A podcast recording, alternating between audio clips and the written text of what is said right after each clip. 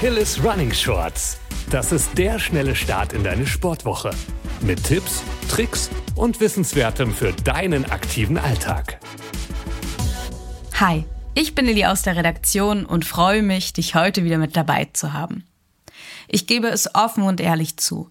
Ich liebe meine Tassen guten Kaffee über den Tag verteilt. Als Ritual und Genussmittel ist Kaffee für mich wie für viele andere Menschen gar nicht mehr wegzudenken. Allerdings scheiden sich da die Geister. Es wird behauptet, dass Kaffee mehr als nur Genuss ist und tatsächlich süchtig machen kann. Ob das stimmt, welche Alternativen es gibt und ob Kaffee leistungsfähiger macht, erfährst du jetzt kompakt verpackt. Vor dem ersten Schluck Kaffee bin ich kein Mensch, sondern eher ein Cringe, behaupten viele KaffeetrinkerInnen.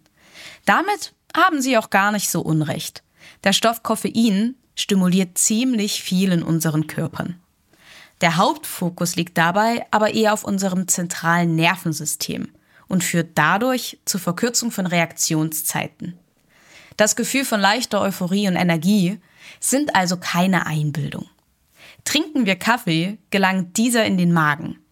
Dort wird dann das Koffein herausgelöst und durch die Ausschüttung von Cortisol und Adrenalin fühlen wir uns energiegeladen. Oft steigt auch der Blutdruck leicht an und das Herz schlägt etwas schneller. Das ist aber für gesunde Menschen wirklich unbedenklich. Du könntest jetzt denken, Koffein gibt dir dadurch so eine Art Kick. Da liegst du aber falsch. Koffein kickt nicht, sondern verhindert einfach nur die Einstellung eines Erschöpfungsgefühls und wird nach ungefähr vier Stunden nach der Aufnahme wieder ausgeschieden. Die Wirkung ist also wirklich kurzfristiger Natur. Bei dem als positiv empfundenen berauschenden Gefühl könnte Mensch sich fragen, ob Koffein nicht eine Droge ist. Tatsächlich war Koffein von 1984 bis 2004 bei den Olympischen Spielen verboten weil es auf der Dopingliste stand. Die Werte waren aber so hoch angesetzt, dass die Tasse Kaffee am Morgen ohne Bedenken getrunken werden konnte. Heute ist Koffein wieder ein legales Mittel, um wach zu bleiben. Wenn wir einmal beim Sport sind, lässt dich Koffein nicht nur wach werden, sondern lässt dich darüber hinaus laut der aktuellen Forschungslage sogar leistungsfähiger und fokussierter im Sport sein, da Koffein es dem Körper ermöglicht, die Muskeln besser mit Sauerstoff zu versorgen. Nun aber zurück zur Frage, ob alle KaffeetrinkerInnen wirklich Drogenjunkies sind. Offiziell wird Kaffee nicht als Droge im klassischen Sinne gesehen, sondern eher als eine Art Alltagsdroge klassifiziert. Dazu soll aber gesagt sein, dass der Mensch sich an Kaffee gewöhnt. Das heißt, wer viel Kaffee trinkt, wird wahrscheinlich auch schneller müde und erlebt beim Wegfall seiner zwei bis unendlich vielen Kannen Kaffee am Tag Entzugserscheinungen der Müdigkeit, Reizbarkeit oder Kraftlosigkeit. Mit einem Drogenentzug von harten Drogen ist dies allerdings nicht zu vergleichen. Wie bei allen anderen Dingen macht hier die Dosis das Gift.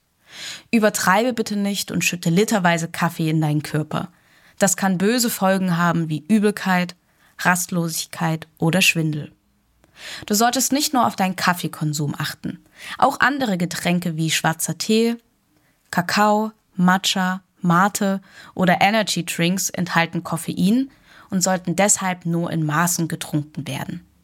Du trinkst nichts anderes, dann kommen hier noch ein paar leckere Alternativen, um wach und fokussiert zu sein und dabei nicht auf Koffein zurückgreifen zu müssen. Wie wäre es denn mit Wasser? Ja, Wasser ist ein wahrer Alleskönner. Meistens hat Mensch einfach zu wenig getrunken und ist etwas dehydriert und fühlt sich dann energielos. Greife also lieber erstmal zu Wasser anstatt zu einer Koffeinbombe. Auch Ingwer kann mehr als nur erfrischen. Lässt du Ingwer circa eine Viertelstunde im Wasser ziehen, schmeckt dieser nicht nur prima, sondern ist auch anregend und macht wach. Für alle, die nicht auf den Geschmack von Kaffee verzichten wollen, empfiehlt das Internet in erster Linie Lupinienkaffee.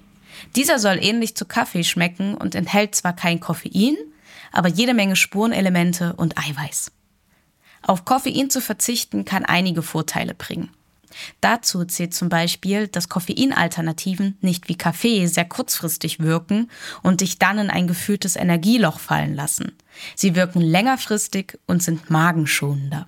Das heißt, weniger Sodbrennen. Außerdem berichten viele ehemalige KaffeetrinkerInnen von einer besseren Schlafqualität. Du musst aber nicht zwingend einen Zaubertrunk zu dir nehmen, um energiegeladener in den Tag zu starten. Mit folgenden Tipps wirst du im Handumdrehen wacher. Zugegebenerweise ist der erste Tipp vielleicht etwas radikal, aber eine kalte Dusche weckt dich sofort auf. Wer es etwas sanfter mag, kann Jan mit einer Runde Yoga in den Tag starten, um die müden Glieder aufzuwecken und sich zu mobilisieren. Mit diesem geballten Wissen bist du nun bestens versorgt. Wir können also festhalten, Kaffee in Maßen ist nicht schädlich und hat durchaus seine Berechtigung.